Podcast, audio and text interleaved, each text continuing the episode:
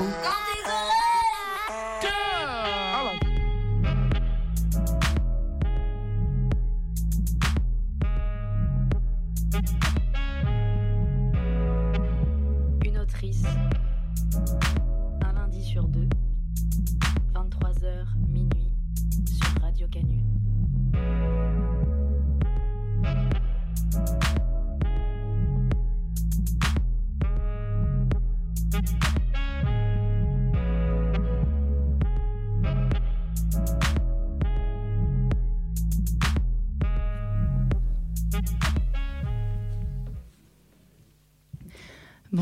Bonsoir, bienvenue sur DTO. Salut Salut Bienvenue Julie, Julie Rossello. Bonsoir. Bonsoir, merci d'être avec nous. Ce soir, il y a aussi Marion. Bonjour. Mia à la technique. Bonsoir. Élise. Salut. Et Maïté. Bonsoir.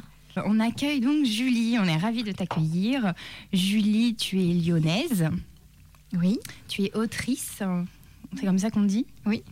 Depuis plus de dix ans, C'est ça. tu me disais. Oui. Euh, tu es aussi en sixième année de doctorat à l'Université de Lyon 2. C'est ça. Tu fais une thèse. Une thèse sur quoi? J'écris euh, une thèse sur des autrices dramatiques du 19e siècle qui ont, euh, qui ont porté leurs idées politiques par le biais de leur théâtre. Ah, Donc euh, c'est un répertoire assez politique qui, qui correspond à la première ère démocratique française, donc 1789 jusqu'à la Première Guerre mondiale, 1900, enfin la fin de la Première Guerre mondiale, 1918, avec euh, un répertoire de 21 autrices dramatiques assez peu connues, ou en tout cas assez peu connues sous, dans ce registre politique-là. ah ouais, ça a l'air intéressant, ça mérite Attends, attends, mais les femmes entier. écrivent de la politique? Je ne comprends pas. Bah, voyons. non, mais c'est vrai, c'est souvent le, le cliché, quoi.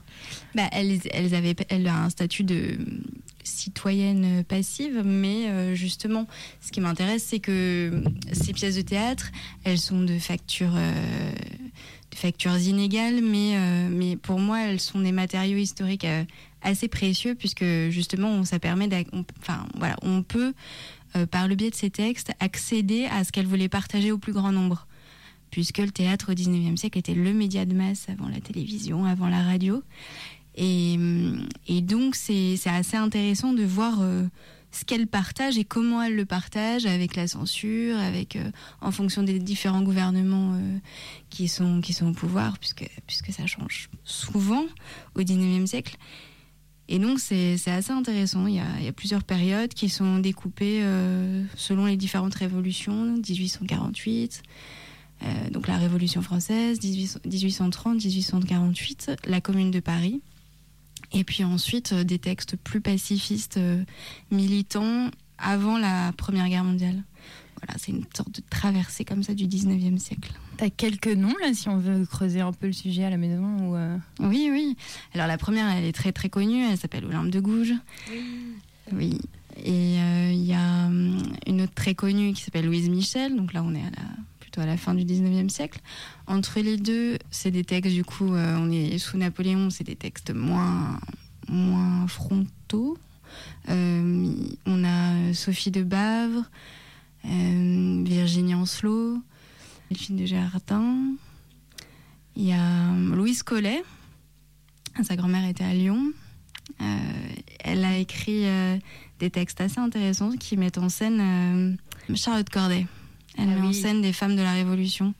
une tueuse Voilà, une tueuse qui va, qui c'est toute une sorte de texte euh, en tableau dramatique, un texte de facture pour le coup assez contemporaine, en différents tableaux.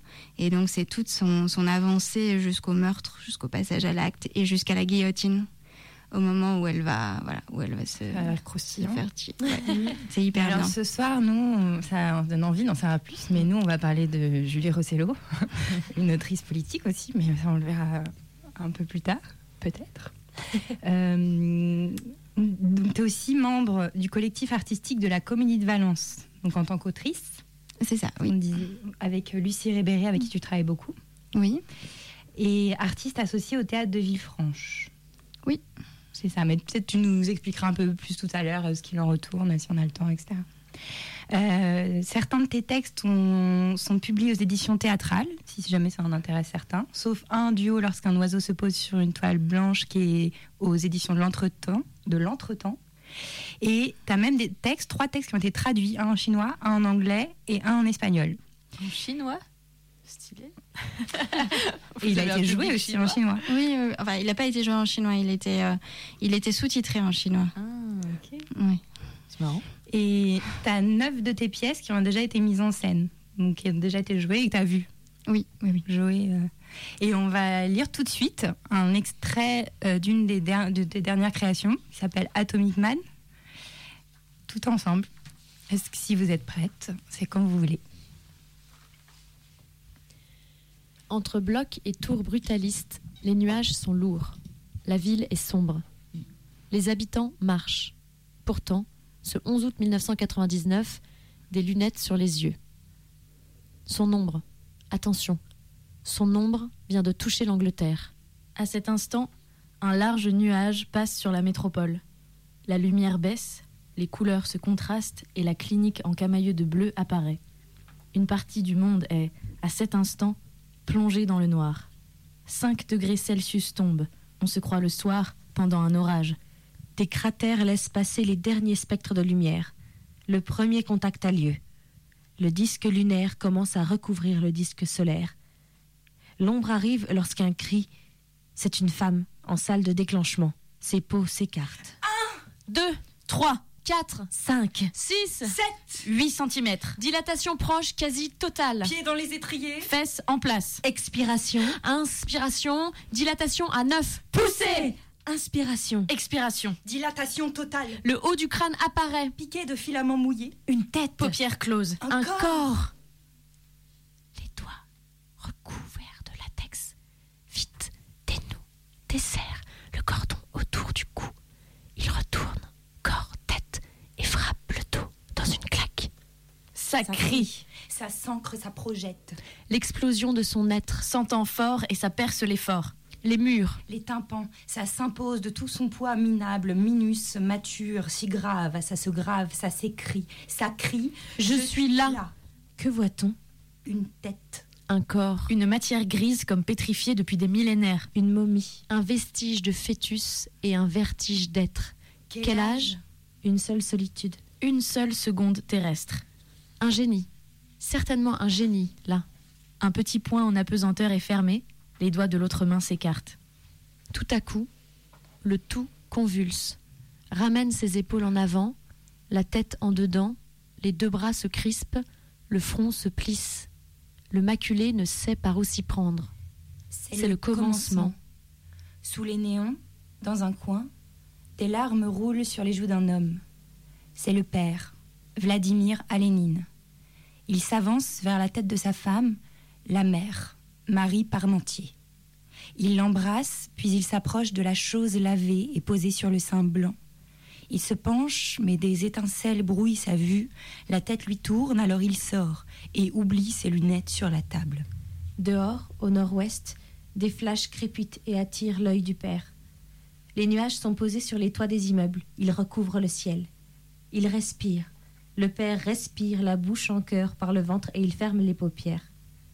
Les barres d'immeubles le lorgnent du haut de leurs 36 fenêtres. Le béton pèse sur lui. Lorsqu'il rouvre les yeux, l'obscurité a avalé le quartier. Le père regarde sa montre, midi. Tout à coup, un soleil noir illumine les cieux. Les immeubles dansent, la surface gondole et les yeux du père sont aspirés par tant de beauté. C'est beau, c'est si beau. Les rayons ultraviolets et infrarouges dans leur course frappent la cornée de ses yeux, puis la rétine, puis le cristallin, puis les conjonctives. Des lésions se forment, une véritable hécatombe. Le père, lui, ne sent rien. C'est beau, c'est si beau. Devant tant de beauté, le père crie. Il ne crie pas, il hurle, comme un fou. Il hurle à la lune. Aujourd'hui, 11 août 1999, jour de la Saint-Clair, sur le calendrier républicain, les yeux du père ont été traversés de part en part par les rayons du soleil, lésions irréversibles. Pour l'instant, Vladimir Alénine ne sent rien, mais dans quelques heures, sa cornée va s'enflammer et la douleur de cette ulcération va faire crier le père à peu près comme la mer, plutôt, sur la table en métal. L'inflammation va faire baisser son acuité visuelle, et Vladimir Alénine va devenir intolérant à la lumière. Il aura été, le temps d'une éclipse, alluné, c'est-à-dire littéralement aveuglé par la lune. Dans la salle de déclenchement, l'équipe obstétrique ramasse les feuilles hygiéniques, certaines teintées de merde, d'autres de sang. La mère, enveloppée d'une auréole, tient de ses deux bras son fils emmailloté. Elle susurre si beau. à l'oreille minuscule, puis Bienvenue, Arthur. À cet instant, nous sommes exactement à J-142 de l'an 2000. Catherine Trottmann, ministre de la Culture française, prépare la fête.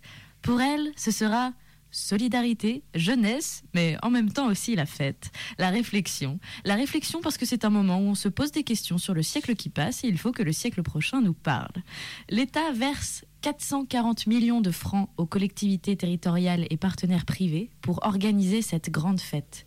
Dans le monde, 6000 villes font installer des portes qui vont s'ouvrir au passage de l'an 2000.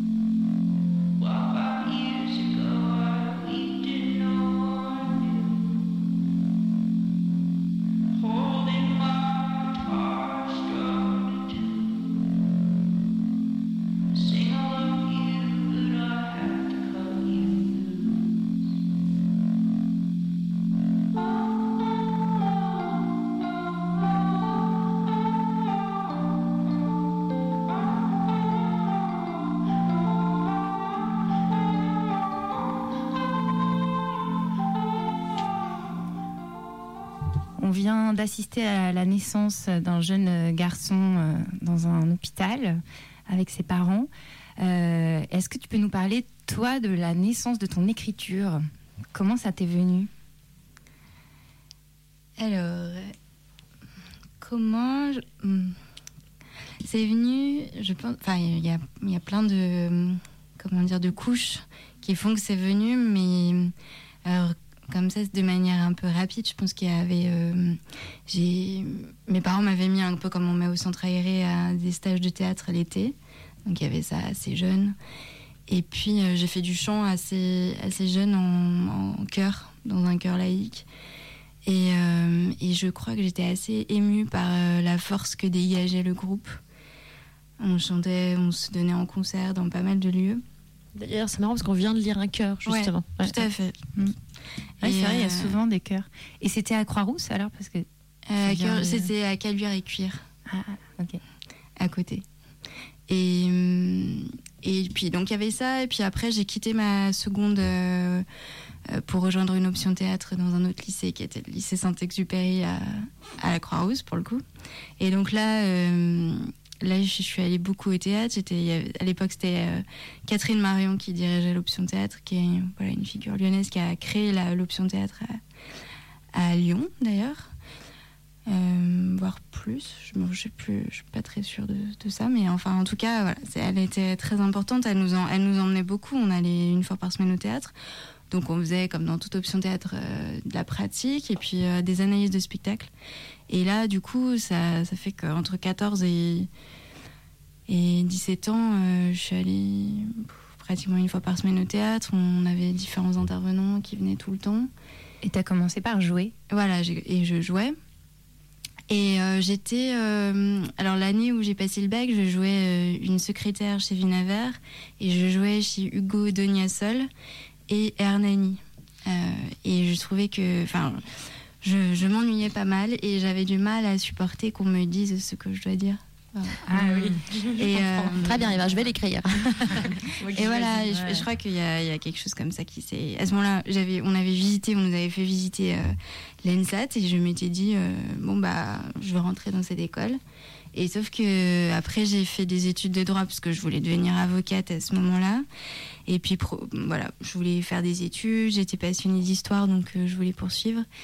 Et, euh, et après, en deuxième année de droit, sur le droit des contrats, je, m'ennuyais comme une rate morte sur les, sur les bancs d'études. Et donc, j'ai bifurqué en lettres. Et donc, j'ai prolongé en, lettres modernes.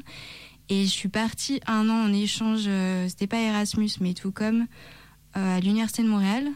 Et là, il y a ces fameux cours à, l'américaine d'invention.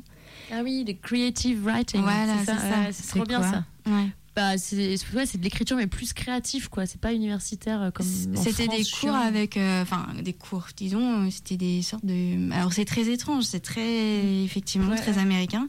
C'est des méthodes où, où tu suis une sorte de protocole qui, qui te fait écrire à la fin une pièce. Et donc euh, je me suis inscrite, là j'avais 20 ans, et, et puis en parallèle. euh, euh, c'était voilà ma première période loin de chez moi. Donc j'écrivais des des journaux de bord des carnets de bord de, de voyage.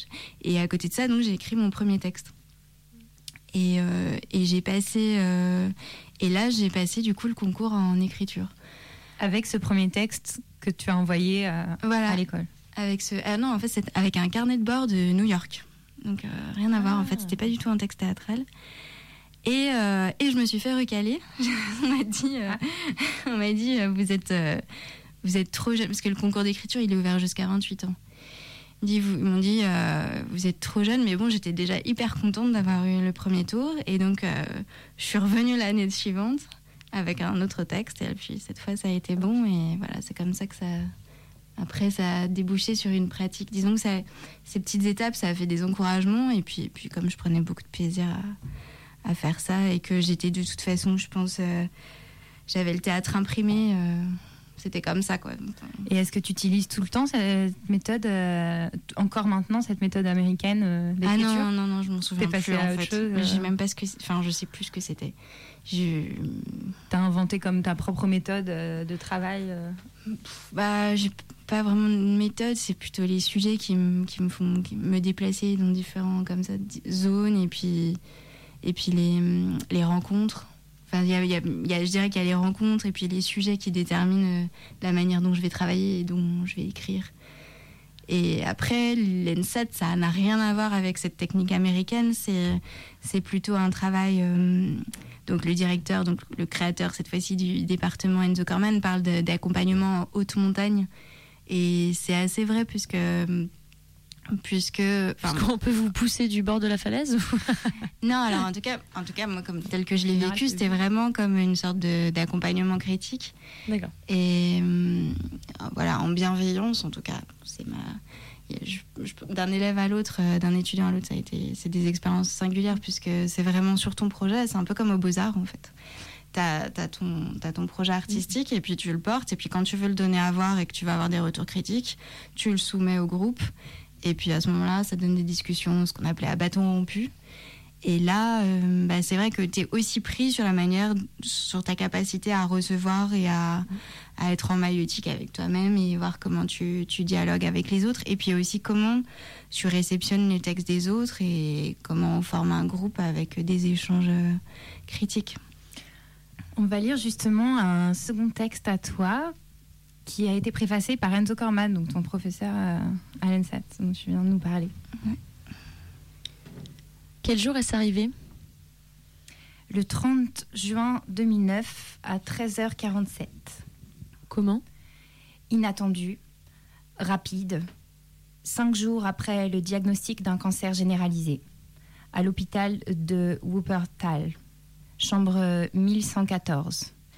J'ai été enterrée il y a trois semaines, À quel endroit dans un caveau, entre mon père et ma mère, entre la famille Müller et la famille Klein, dans le cimetière de Solingen. Les poils de vos bras se hérissent. Je suis morte trop tôt. Tout est allé si vite. Mais c'est mieux ainsi. J'ai évité les semaines de radiothérapie, les escarres purulentes, les mèches de cheveux qui se dispersent sur le carrelage, et par la suite les métastases, le duvet d'oisillon sur le dessus de mon crâne. Je n'ai pas eu à subir les doigts froids inconnus sur ma peau, les avant-bras décolorés par les perfusions et les injections. Mon corps a décidé pour moi. Les poils de mes bras se hérissent, oui. Ce que vous me dites me rappelle Ronald. Il me disait Ce rouge sur tes lèvres est d'une couleur si gaie, on dirait qu'à tout moment ta bouche va se mettre à chanter. Non, ce n'est pas vrai. Je ne mettais jamais de rouge à lèvres, jamais de maquillage. Le comédien peint son visage et le fait jeune ou vieux, le plus souvent jeune, mais la transpiration, les larmes ou les frottements entre les amants emportent le maquillage des danseurs. Ils n'ont plus de visage. Ses yeux clairs flottent encore dans ma tête, quand je repense au pouvoir qu'il avait sur moi, à chacun de ses élans. Mais je m'échappe. Vous savez, je suis coquette. J'aime être jolie, j'aime avoir des talons hauts pour aller danser, j'aime les robes longues violettes et rouges contre le costume noir qui tourne dans la même valse. J'aime danser dans une robe le soir, une robe qui me colle à la peau quand j'ai chaud, j'aime la soie. Mais vous êtes toujours en noir. Vous portez toujours des souliers d'homme. sous une table. Je suis sous une table, sous une table de bistrot, le bistrot de mon père et de ma mère, Anita Bosch et Auguste Bosch. Je suis sous une table du café Muller. Je passe beaucoup de temps sous les tables du café Muller. Je compte le nombre de chaussures avec des lacets, celles avec des boucles. Les pieds de femme. Les talons hauts frappent le carrelage gris amoché blanc. Les femmes enlèvent leurs chaussures sous les tables, celles avec des talons aiguilles. Les chaussures des hommes sont toutes noires, grises ou marron. La radio grésille des chants populaires et de la musique française. Il est entré dans mon cœur une part de bonheur. Bombardement. Les oreilles vibrent, les tables tremblent. C'est lui pour moi, moi pour lui dans la vie. Le talon est posé au sol. Un escarpin en cuir rouge. La voûte plantaire se soulève, le poids du corps bascule sur l'avant du pied, des phalanges en passant par le, métatarse. Les pieds marchent, trépignent, hésitent, grattent le mollet. Bombardement. Les oreilles vibrent, les tables tremblent. Par terre, un vin de vin s'écrase. Il s'explose sur le carrelage gris amoché, amoché blanc. Une flaque rouge s'étend sur le gris. Un torchon blanc accourt entre les doigts de ma mère. La main éponge la tache. Des morceaux de verre brillent autour des pieds des tables sur le carrelage. Philippina, il ne faudra pas marcher pieds nus. La radio reprend son souffle.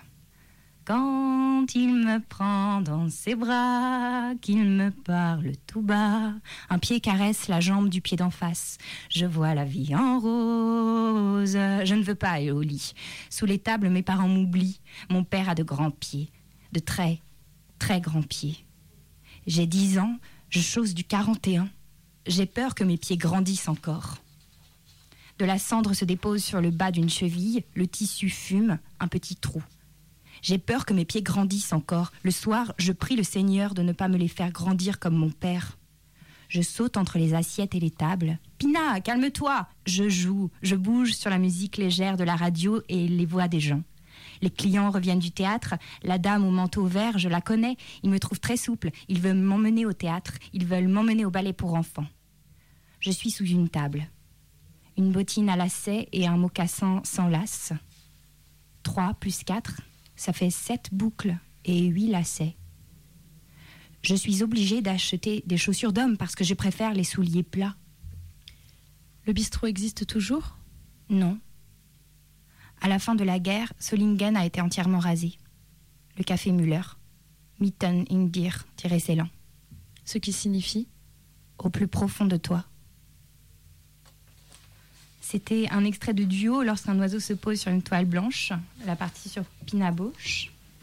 Et c'est, je crois, ta première, texte, ta, ta première pièce de théâtre qui a été publiée Oui. en 2014. Et euh, c'est une pièce que tu as écrite donc, sur deux danseuses. Euh, la première, c'est. C'est deux, danse- c'est deux danseurs. Enfin, un- Oui, un, Écriture inclusive ou non, mais c'est un- une danseuse et un danseur. Donc euh, Pina Bausch et Merce Cunningham, qui était mort euh, à, un an d'inter- à un mois d'intervalle en 2009. Et j'ai remarqué que souvent, tu écris sur des gens qui ont vraiment existé. Tu t'inspires de la réalité, que ce soit sur Pardieu ou bien sur ce texte. Ou j'avais une autre, euh, je sais plus, d'autres choses. Oui, ou par exemple, la Sarrazine aussi. Ouais, Sarrazine, Billie Holiday aussi. Ah oui, voilà, Billie Holiday. Est-ce que c'est euh, une habitude? Pour toi euh, Ça t'inspire Ça te permet d'avoir euh, une base de projet? Bah, à chaque fois, c'est pour des raisons assez différentes. Mais par exemple, là, c'était donc. euh, c'est un texte que j'ai écrit la première année. Il y a. Donc, ça remonte, ça fait 8 ans. J'ai écrit ce texte quand je suis entrée à l'ENSAT. Et, c'était un rêve. Suite à. J'étais allée au Festival d'Avignon pour la première fois cette année-là. Et, euh, donc, j'étais assez étonnée de, la médiatisation autour de ces deux figures, qui étaient donc mortes à un an à un mois d'intervalle décidément. Et, euh, j'avais fait un rêve sur, euh, dans lequel ils se rencontraient tous les deux sur une toile blanche, et il y avait des clés, et il y avait, il y avait du vent, et... et en fait, j'en avais parlé à, l'ENSAT lors d'un rendez-vous euh, où on devait voilà, justement commencer nos, projets personnels. Et là, on m'a dit, mais allez-y, euh, allez-y, euh, faites, écrivez ce rêve.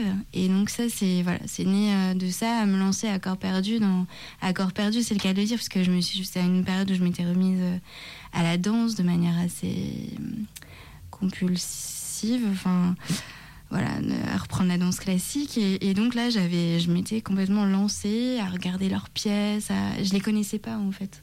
En je les connaissais sans les connaître parce que comme ils ont tellement marqué euh, tous les deux, donc ces deux écoles, l'école allemande et l'école américaine, mais ils ont façonné la danse contemporaine et donc euh, et puis le théâtre aussi. Donc du coup, euh, je les avais euh, dans l'œil, mais sans connaître d'où ça venait forcément. Du coup, ça a été un gros travail d'enquête qui m'a plu et puis qui m'a appris beaucoup. Et je, crois que ça correspondait à un moment de, de boulimie, d'apprentissage euh, dans cette entrée d'école, euh, d'école de théâtre. Et, et donc, c'était comme deux maîtres comme ça que je me.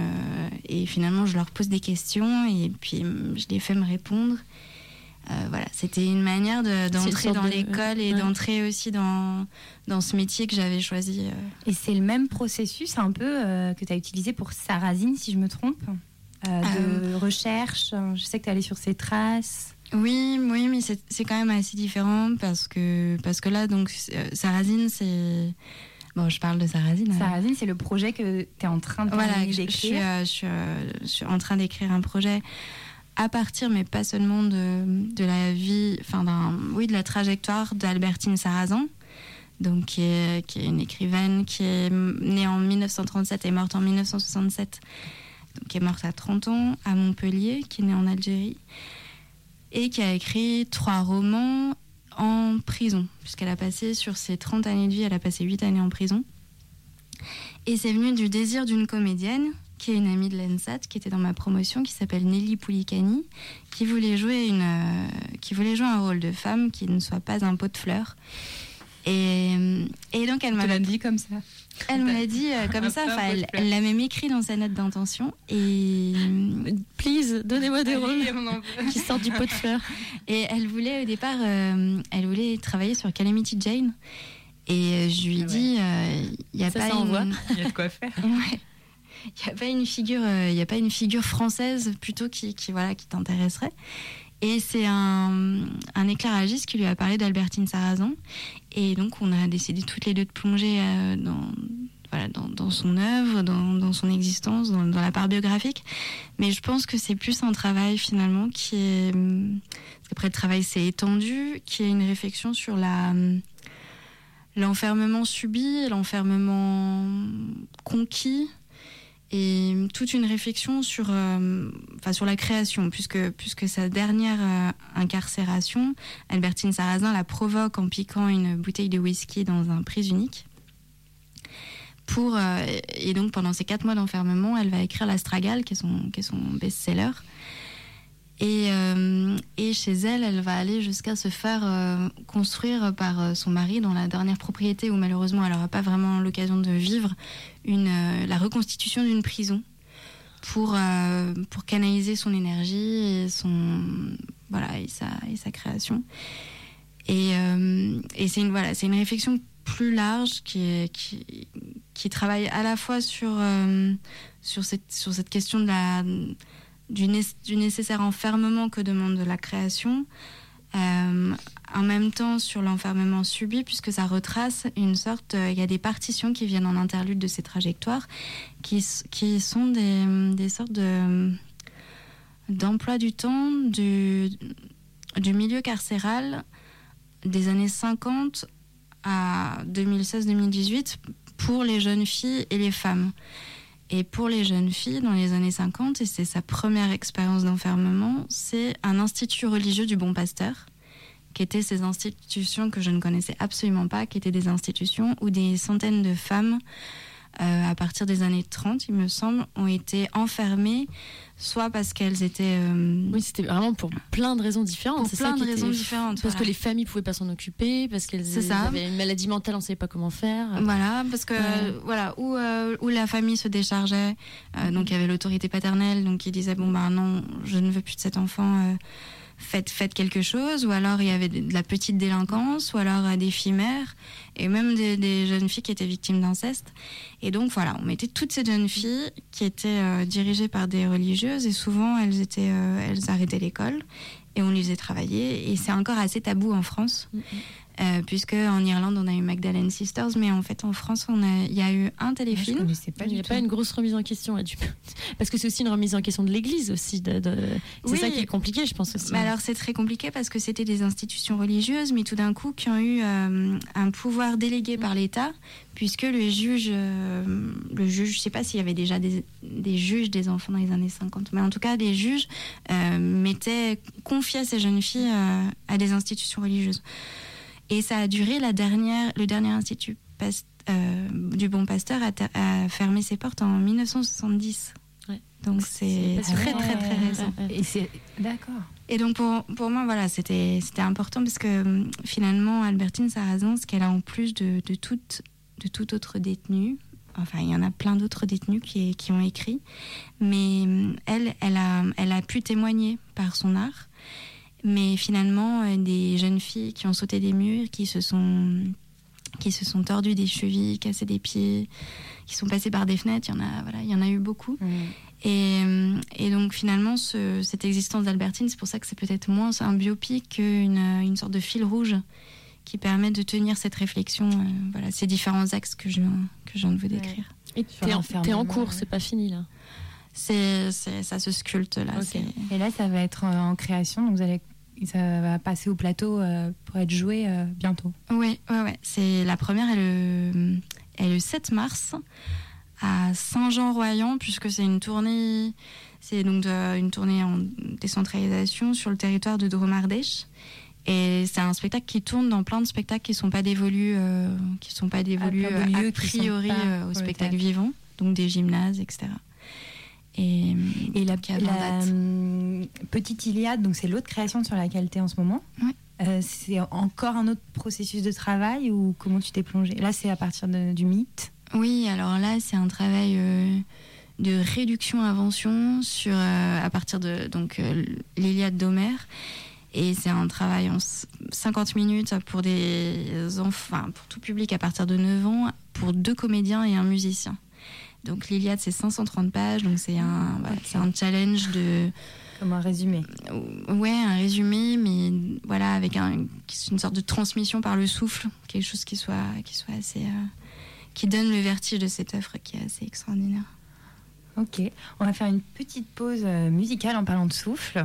On va voir comment euh, elle utilise son souffle. Souffle, notre chanteuse. Une chanson pour toi. Pour toi, Julie.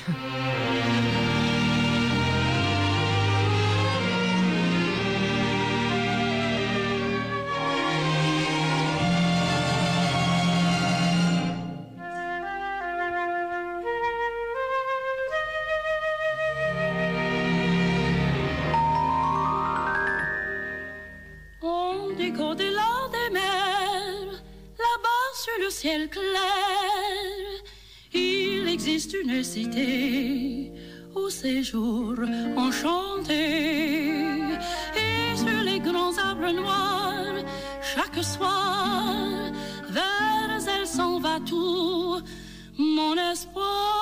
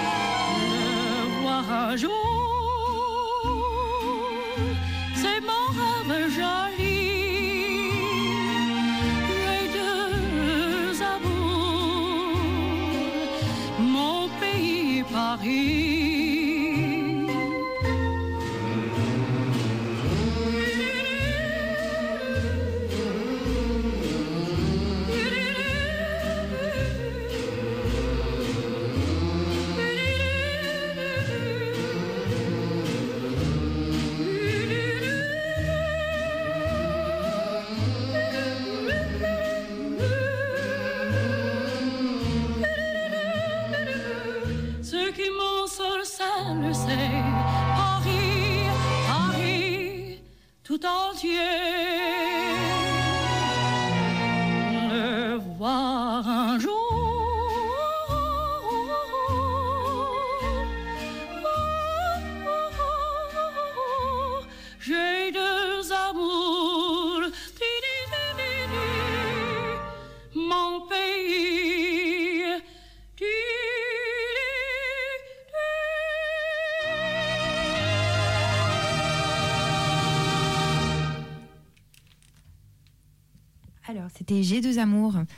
J'ai entendu dire que c'était une chanson que t'aimes bien. Est-ce que c'est vrai, particulièrement, ou pas spécialement de Joséphine Baker. Oui, de Joséphine Baker, pardon. Parce qu'on dirait, qu'elle- on dirait presque Edith Piaf hein, quand même. Ouais. vrai. Ouais. Et euh, ouais, non, c'est pas spécialement une chanson que t'aimes bien. Si, si, si, je, je l'aime bien, mais je, je sais pas, je sais pas d'où vient cette info. D'accord. Des agences secrets euh, Ouais, dans des enquêtes euh, un petit peu. euh. Donc, euh, en tout cas, ça parle de deux amours. Et moi, je, trouve qu'on entend quand même euh, aussi dans ton travail euh, un goût bah, pour la littérature, le théâtre, et aussi un goût pour l'histoire, la politique, le, la- le- le concret, quoi, la C'est ça, réalité. j'ai deux amours. c'est un peu bah, qui se réunissent bien finalement dans tes textes. Souvent, ça, ça parle en parallèle et même dans ton parcours, on l'entend bien. Donc, on va lire un petit texte à ce sujet euh, que tu as écrit sur Nuit debout. Il y a quelques temps. Peut-être on, on rappelle rapidement, c'était, euh, euh, enfin, parce qu'on en, entendait, on en- on entendait souvent parler à Paris, mais en fait, il y a eu aussi un mouvement euh, à Lyon, Mm. Place Guichard notamment. Jour du drame ou du défi du néant, liste de questions. Les échoppes tremblent sur leurs tréteaux. Le ciel a grise mine et verse même dans la pluie. Hier eut lieu un drame. Quelques individus quittèrent la place Guichard dans la nuit pour marquer de leurs poings et peintures les murs et les vitres de quelques lieux symboles, comme la police des frontières ou le tribunal de grande instance sur lequel au petit matin nous pûmes lire Pas de justice, pas de paix. Le micro passe devant différentes bouches et ce soir, le débat se problématise autour d'une question. Nuit debout doit-elle demeurer sans action? L'université populaire, le savoir, les débats, dire qu'on n'est pas d'accord, c'est bien, mais si on ne fait rien, alors Nuit debout demeure debout et immobile Déplacer les discussions dans les entreprises au cœur des lieux du travail. proposent plusieurs personnes. En fond d'agora, la fresque La vie embellie par le travail est aujourd'hui cachée par une bâche parapluie. Se solidariser ou se désolidariser des actes de vandalisme Quel mouvement doit prendre la nuit? Un grand homme maigre aux petites lunettes rondes ayant participé à de nombreux mouvements universitaires radicaux s'avance et salue la singularité de Nuit debout qui se situe précisément dans l'écoute d'autrui, en oreille attentive à la différence des points de vue. Une attention aux aguets, inédite selon lui. Qu'est-ce que Nuit debout revient à se demander Qu'est-ce que la nuit? La nuit se définit comme un espace et un temps. L'espace le plus radical de la nuit, en ce qu'il la définit le plus implacablement, est le ciel. Une surface plane qui devient nuit lorsqu'elle s'assombrit jusqu'au noir total, alors clairsemé, plus ou moins, en fonction des nuages et des luminosités de l'espace urbain, par des étoiles. Une surface plane et noire, ponctuée parfois de lucioles cosmiques. Ce lieu est déterminé par un temps qui s'étire environ de 10 à 15 heures, un grand temps. Ces heures, consacrées en partie et communément au repos des corps et des esprits, sont habitées, cette fois, par des corps et des esprits en veille et assemblés. La surface la plus symétrique à celle du ciel est, dans la ville, la place publique. Si les places sont vraiment publiques, on devrait pouvoir dormir dessus. Si ce n'est pas le cas, on devrait appeler ça une place non publique. avait dit un homme lors d'une précédente assemblée générale. Nuit debout reproduit une nuit astrophysiquement au moyen de son humanité, pourrait-on dire. Les corps, point Google Earth, et les esprits, luminescence incandescente, forment une constellation sur la surface plane plongée dans l'obscurité que constitue la place publique dans la cité. La nuit est-elle organisée? Le ciel de la nuit s'autogouverne dans une organisation stricte. La forme de civilisation la plus élevée est celle où la coopération n'est pas imposée, mais émerge simultanément dans tous les aspects de la vie sociale. Pierre Kropotkin. Ici, des corps normalement rangés dans les appartements des immeubles de la ville émergent dans un espace à ciel ouvert et organisent un espace commun qui permette de vivre ensemble pendant un certain nombre d'heures. De quoi manger, de quoi lire, de quoi se reposer, de quoi uriner et chier, de quoi parler, apprendre, enseigner, vivre ensemble, afin de faire nuit le temps qu'elle dure. Comment ne pas penser aux mots du géographe Protopkin, ce même géographe qui affirmait en 1872, après un voyage en Suisse, L'exposé théorique de l'anarchie tel qu'il était présenté alors par la Fédération jurassienne, la critique du socialisme d'État et le caractère révolutionnaire de l'agitation sollicitaient fortement mon attention. Mais les principes égalitaires que je rencontrais dans les montagnes du Jura, l'indépendance de pensée et de langage que je voyais se développer chez les ouvriers, tout cela exerçait sur mes sentiments une influence de plus en plus forte. Et quand je quittais ces montagnes, après un séjour de quelques jours au milieu des horlogers, mes opinions sur le socialisme étaient faites. J'étais anarchiste.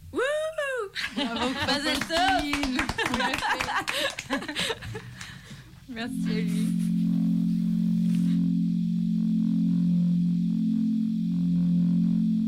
Explosions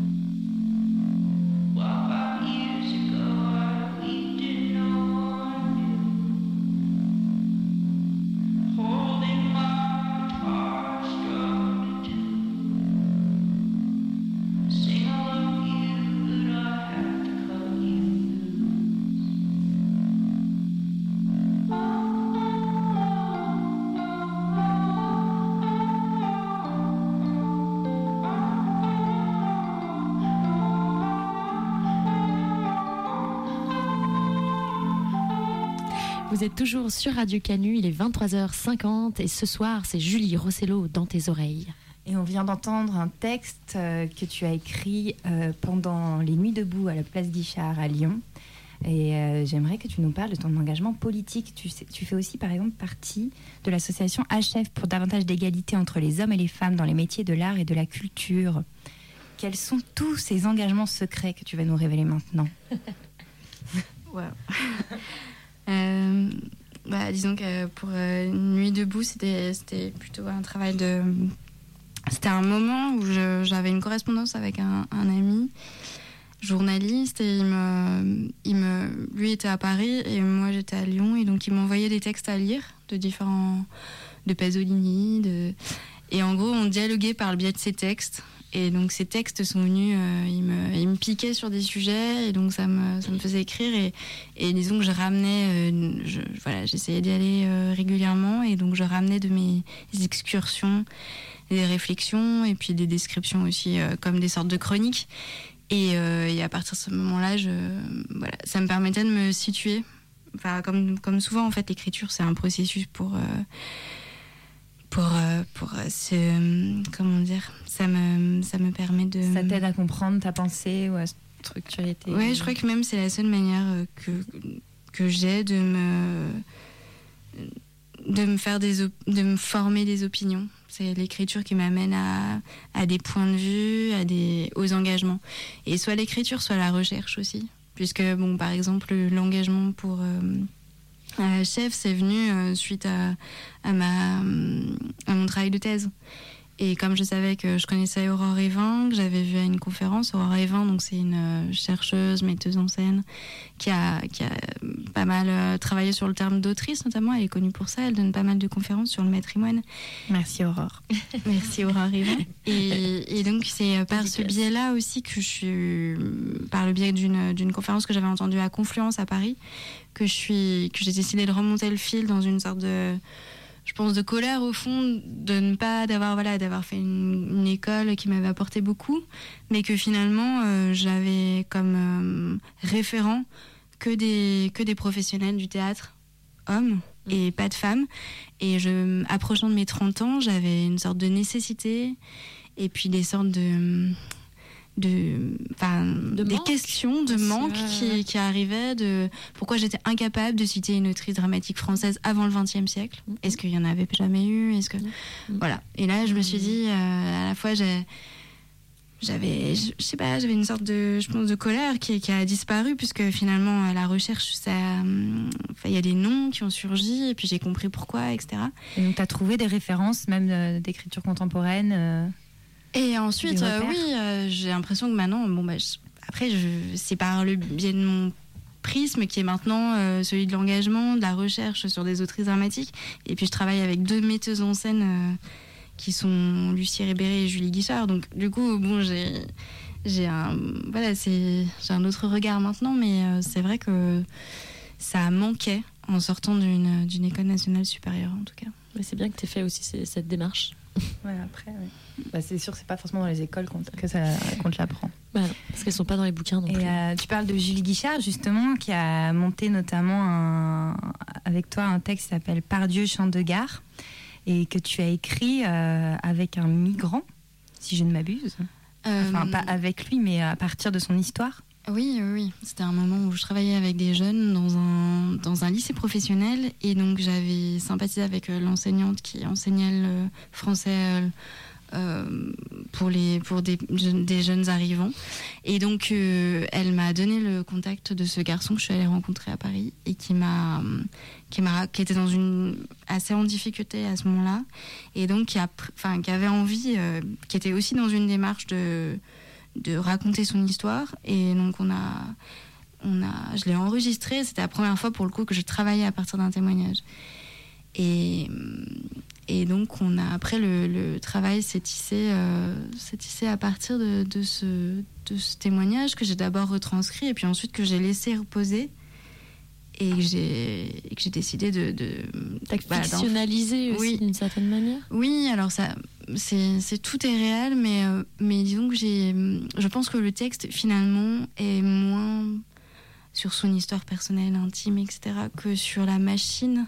Enfin, c'est ça qui m'intéressait, c'était cette machine administrative française et euh, tout le rythme de la pièce est construit euh, par ce biais-là, puisque puisque l'idée c'était, je connais très mal l'Afrique et, et plutôt de, de de cette histoire, pour moi, elle venait éclairer une part très très sombre d'un système et c'était plutôt ça qui m'intéressait de traiter. Donc euh, ensuite, le, pas de côté, il a été fait dans le travail euh, artisanal de, de construction rythmique et chorale.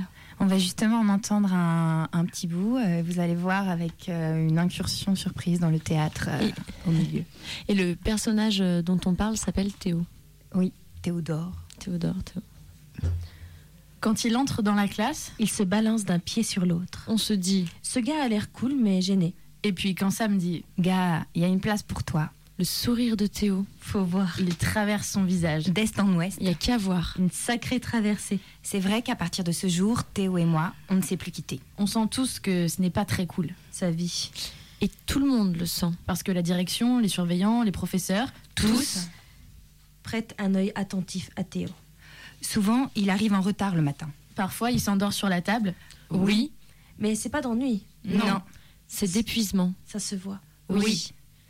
Parce qu'il est SDF. sans domicile fixe. Le pire, c'est la nuit. Les pensées poussent comme des arbres. Elles remplissent les pièces. Et leurs branches grandissent. Mon père, ma mère, mes sœurs, mon frère, morts, vivants, enterrés, torturés. Des vagues de larmes m'inondent de la tête aux pieds. Et les planchers et les carrelages au matin trempés. Mais il marche. Il marche. Il marche et un matin au sport, un collègue me dit Théodore, ça fait une semaine que t'as le même jogging. Et la nuit, l'arbre des pensées grandit, grandit. Seigneur, rends fort et imperméable le tronc et les branches que je suis, face au vent et à la sécheresse, afin que je ne cesse de porter le fruit. Je ne sais plus quoi faire pour l'arrêter. Sam, lançant un ballon de basket à Théodore. Attrape Coup de sifflet. Théodore pose le ballon à terre. Le prof de sport. Il peut être vivant ou mort. Lors de l'entre-deux-tours, s'il quitte les mains de l'arbitre, Vivant, pendant le lancer franc à disposition du tireur, vivant, en remise en jeu, vivant, lorsque du panier il passe la frontière, mort, lorsque je siffle, mort, lorsque le signal du chrono retentit, mort, lorsqu'en l'air déjà lors d'un tir au panier le ballon est touché, mort. Et puis, le bac approche. Il approche. Et puis un jour immense. Théodore, ça fait trois ans que t'es ici. Les résultats du bac dans quelques minutes vont tomber. Je voulais te voir avant que tu quittes l'établissement. Parce que tu vas nous quitter. Quels sont tes projets? Je sais pas. Il faut d'abord que j'ai le bac. Tu sais qu'avec un, bac pro seul, trouver un emploi n'est pas simple. Dis-moi que tu vas continuer les études. J'aimerais, oui. Les résultats du bac sont affichés dans la cour. J'ai ici tes notes, Théodore. Je suis très fière de toi. Et de notre équipe aussi, je dois dire. Théodore, aujourd'hui, de ton travail, tu récoltes les fruits. Théodore, tu as eu ton bac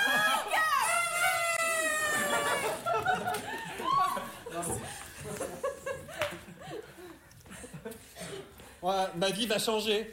Je vais pouvoir travailler, euh, fini les galères, fini d'être à gauche, à droite, de compter sur euh, la pitié, l'obligeance. Je vais participer. Mais en même temps, Un baobab dans son ventre grandit. Et si le titre de séjour s'arrête? Et si je ne trouve pas de patron? Il est dehors. heureux et triste en même temps. Noir au premier plan, et derrière moi les grilles et l'équipe du lycée qui agite des mouchoirs. Moi, un point noir, moi, une fourmi. Alors, on a entendu euh, la mise en scène donc, de Julie Guichard pour le festival En Acte euh, 2017 avec euh, Ewen Crovella, Maxime Mention, Benoît Martin et Nelly Pulicani dont tu nous parlais tout à l'heure. Maintenant, ça va être bientôt l'heure de se quitter. Donc, euh, on va écouter une petite chanson et on va ensuite terminer cette émission. Par une petite surprise.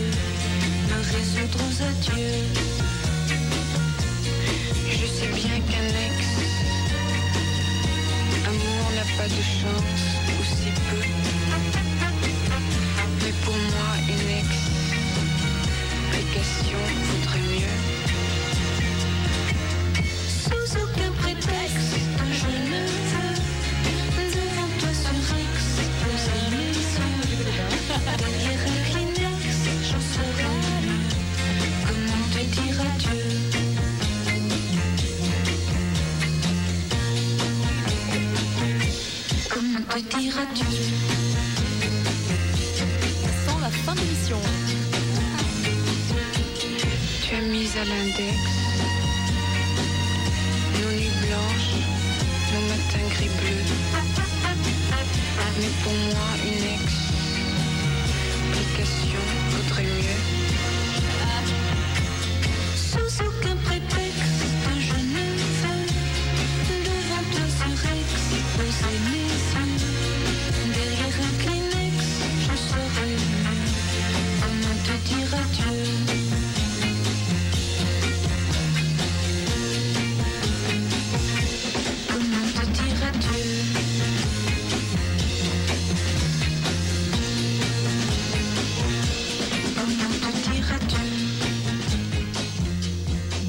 enchaîner avec le quiz des 5 dernières minutes, Julie. Comment te dire adieu Avec un petit quiz. Attention, jingle. C'est le quiz Quel quiz Bah, le quiz Poltagnese Poltagnese, qu'est-ce que c'est ça Bah, Poltagnese Ah, le quiz des 5 dernières minutes. Alors, le quiz des 5 dernières minutes, c'est très simple, Julie. C'est euh, des petites questions qu'on va te poser auxquelles il faut répondre du tac au tac. Et t'as le droit, euh, t'as, le- t'as le droit, de, enfin, t'as le droit de dire tout ce que tu veux. Tu réponds ce que tu veux. Thé ou café? Les deux. Françoise Hardy ou Pina Bausch Les deux. Oui, bon, Julie, il faut jouer aussi un petit peu. Bon, elle, elle est pas Tu jouée. réponds ce que tu veux, tu réponds ce que tu veux, ça va bien minutes. J'aurais jamais dû dire ça. C'est clair, pas grave. On a dit que c'était moi qui expliquais. moi, je ne dis pas ça comme Une règle. Rouge ou blanc Rouge. Bah voilà. Allemand ou espagnol Espagnol. Trou noir ou trou blanc Trou noir. Chanter ou danser Chanter, danser. T'as bien le dire vite. Are you a man or a mouse? A man. Inde ou États-Unis États-Unis. Rock and roll ou hip hop? Hip hop. Fin du monde ou longue vie? Longue vie. Chat ou chien? Chat chien. Chicha. Terre ou ciel? Ciel. Sensualité ou sexualité? Dur. Oui, c'est Ok, une réponse. c'est une C'est une réponse. Gourmande Créatif J'adore cette réponse. La meilleure réponse qu'on ait jamais eue.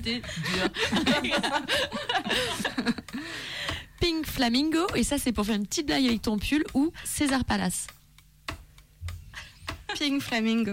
Allez, Et c'est la fin de ce quiz Bravo, vous avez bien répondu.